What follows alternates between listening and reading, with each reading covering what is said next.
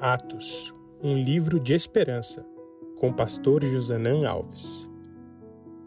Olá, seja bem-vindo ao podcast Deus Primeiro. Estamos estudando o livro de Atos, uma igreja de esperança. Espero que até esse momento o estudo do livro de Atos tenha sido uma bênção para você. Se você quiser acompanhar os capítulos anteriores, estão disponíveis nos principais canais de podcast e também no nosso Instagram. O capítulo 17 apresenta Paulo evangelizando três cidades: Tessalônica, Bereia e Atenas. Nas duas primeiras, ele é acompanhado por Silas, já em Atenas ele vai sozinho. Quando nós lemos o capítulo 16, verso 40, termina dizendo que Paulo foi saiu de Filipos. Capítulo 17, verso 1 fala que Paulo chegou a Tessalônica. De Filipos para Tessalônica são 160 quilômetros. Nós nem conseguimos imaginar a dificuldade que era para Paulo fazer uma viagem de 160 quilômetros naquele tempo, mas ele foi porque queria cumprir a vontade de Deus de pregar e evangelizar as grandes cidades. E Tessalônica era uma grande cidade, era a capital da Macedônia, com 200 mil habitantes, uma cidade portuária com um comércio extraordinário. Hoje é a cidade de Salônica, na Grécia, é a segunda maior cidade da Grécia, com 250 mil habitantes. E o comércio marítimo e o comércio terrestre dessa cidade trazia habitantes do mundo inteiro para lá. Paulo foi evangelizar aquela cidade, que agora era uma cidade livre, desde o ano 42 a.C., era uma cidade livre, e cidade livre quer dizer que eles poderiam escolher o próprio governo.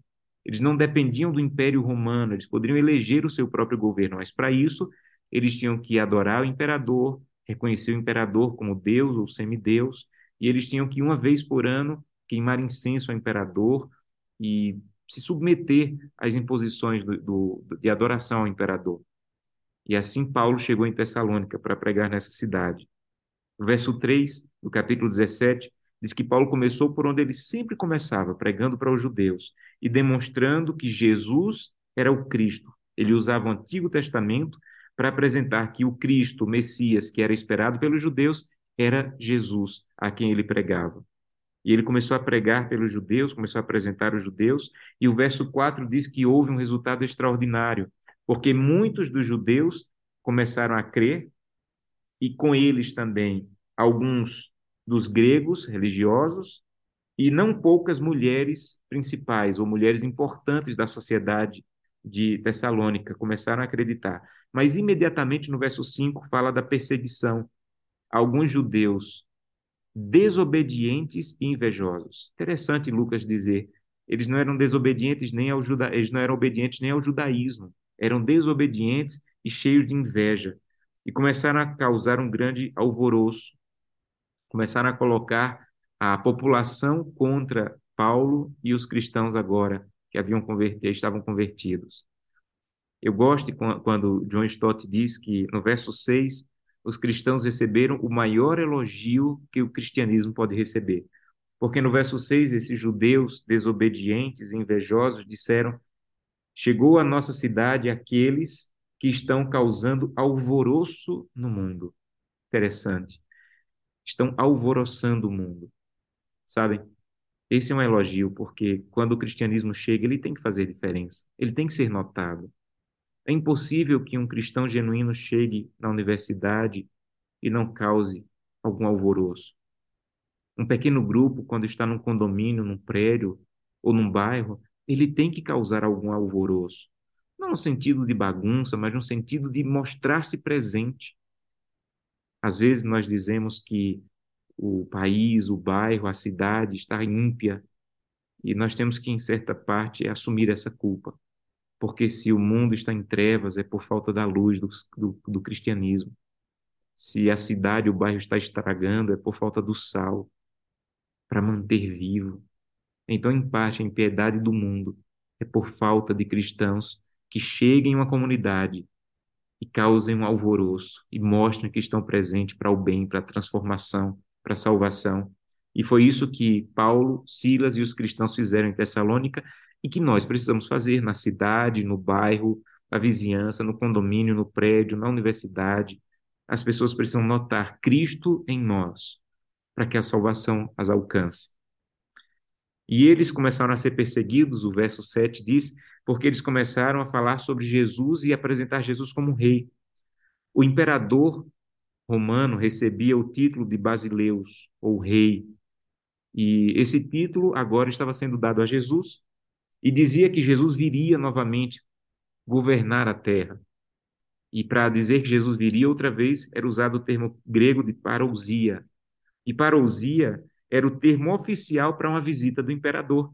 Quando o imperador ia visitar algum lugar, era usado esse termo parousia. E agora estava sendo usado para Cristo, o termo rei e o termo parousia, aquele que vem. E isso começou a, a ser usado pelos judeus para dizer que os cristãos estavam querendo colocar o Império Romano abaixo que eles estavam querendo destruir o Império Romano e impor um outro império. E o verso 10 diz que quando essa perseguição se inflamou, depois que Paulo alcançou muitas pessoas em Tessalônica, ele foi para Bereia, que ficava a 80 quilômetros de Tessalônica. E o verso 11 diz que eles, de, os de Bereia, eram mais nobres. Interessante Paulo é, Lucas falar sobre isso. Eles eram mais nobres do que os de Tessalônica. Por que eles eram mais nobres? Nas duas cidades aconteceram conversões. Nas duas cidades, pessoas aceitaram a verdade. Mas os de Beré eram mais nobres porque eles examinavam as Escrituras para ver se era assim. E a Bíblia diz que era a cada dia, não era a cada mês, a cada semana. E isso é um grande ensino para cada um de nós. O que você crê tem base bíblica, o que você crê tem fundamento bíblico, você examina a Bíblia.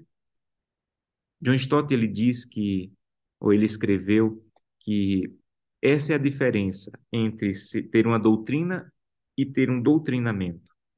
Doutrina é você ter uma base bíblica para a sua crença. É você descobrir na Bíblia o fundamento das suas crenças. Já doutrinamento é a aceitação sem nenhuma crítica ao que lhe é ensinado. Isso é doutrinamento. Infelizmente, há muitos cristãos que têm doutrinamento e não doutrina. E eu não estou falando apenas para as pessoas que não fazem parte da mesma religião que eu. Mesmo os adventistas do sétimo dia precisam ter segurança de que o que ele crê está na Bíblia. Um adventista não pode dizer eu creio no sábado porque a Novo Tempo ensina, ou eu creio no sábado porque está escrito no estudo bíblico. Não, você precisa conhecer na Bíblia. Onde está na Bíblia a sua base de que o sábado é o dia do Senhor.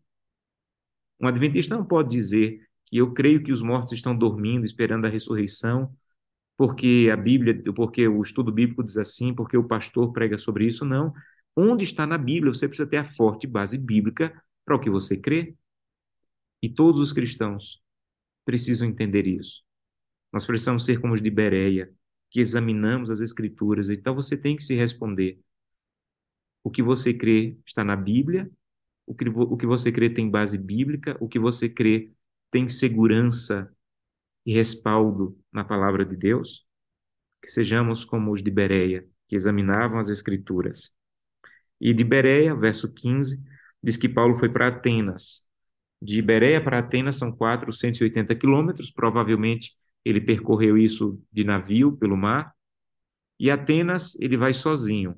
Silas, por algum motivo, não acompanha.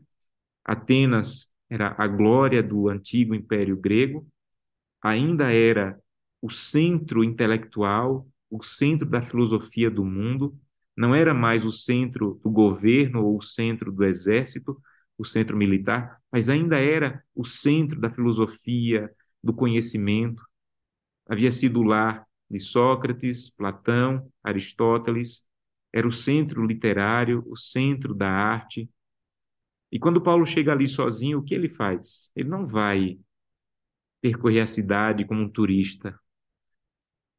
Quando Lucas apresenta a presença de Paulo na cidade, ele diz no verso 16 que Paulo ele viu uma cidade submersa em idolatria.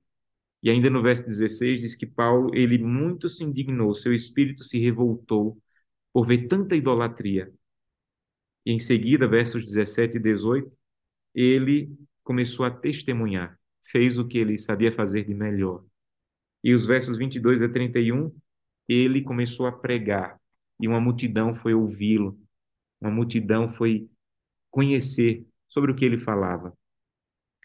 Paulo se indignou com a idolatria, e idolatria não é apenas ter uma imagem de escultura nas praças ou nas ruas como em Atenas. Há tanta idolatria no nosso mundo. A grande questão é que nós estamos nos acostumando com a idolatria e não nos indignando com a idolatria como Paulo fazia. Precisamos ir a Cristo para todo dia ter uma indignação santa da idolatria que vai nos levar a pregar com poder para que as pessoas abandonem a idolatria. A pregação de Paulo em Atenas, ela tem alguns pontos, e eu gosto da maneira como John Stott apresenta. Ele diz que quando Paulo foi pregar em Atenas, ou o sermão de Paulo em Atenas, ele começou apresentando Deus como criador do universo. Ele começou pelos pontos que os atenienses poderiam concordar. Eles criam num Deus criador, num Deus que mantinha o planeta, eles acreditavam em certa parte nisso. Então, Paulo, ele sempre começava por aquilo que tinha em comum com seus ouvintes. Isso é uma boa maneira de começar a pregação. Ele é, Paulo diz no verso 24, ele é aquele que fez o mundo e fez com que tudo viesse a existir. Depois, no verso 25, ele disse que esse Deus que criou não abandonou o mundo, ele mantém o mundo. Ele continua mantendo o mundo. Tudo que respira depende dele, Paulo diz no verso 25. Depois ele diz, verso 26 a 28, que Deus, aquele Deus que ele está pregando, é o Deus que governa todas as nações.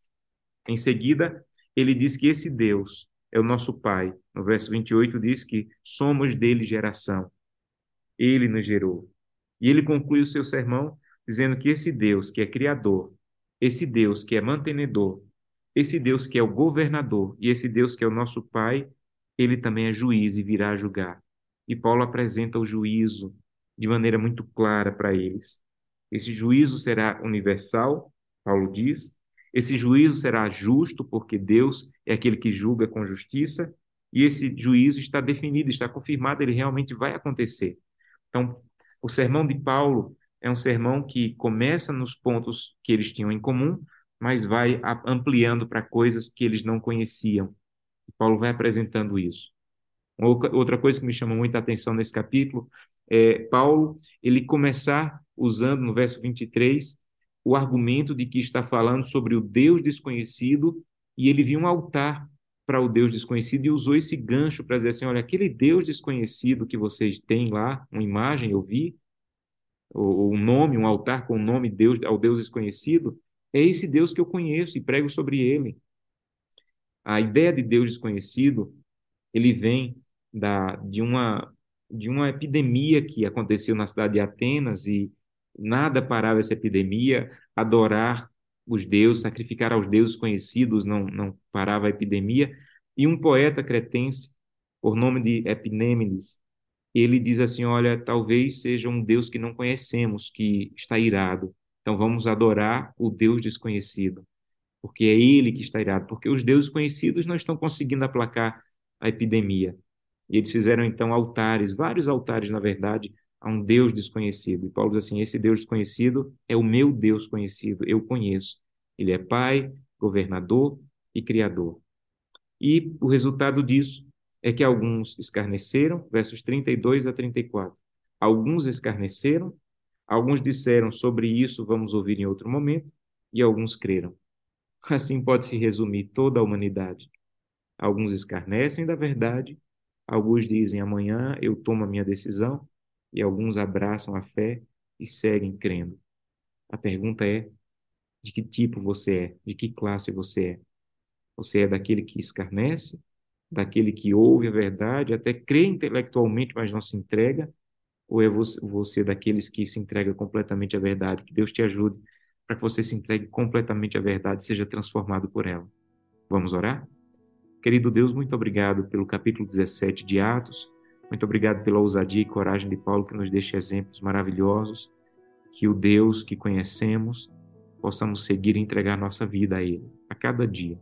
É o que te pedimos em nome de Jesus. Amém.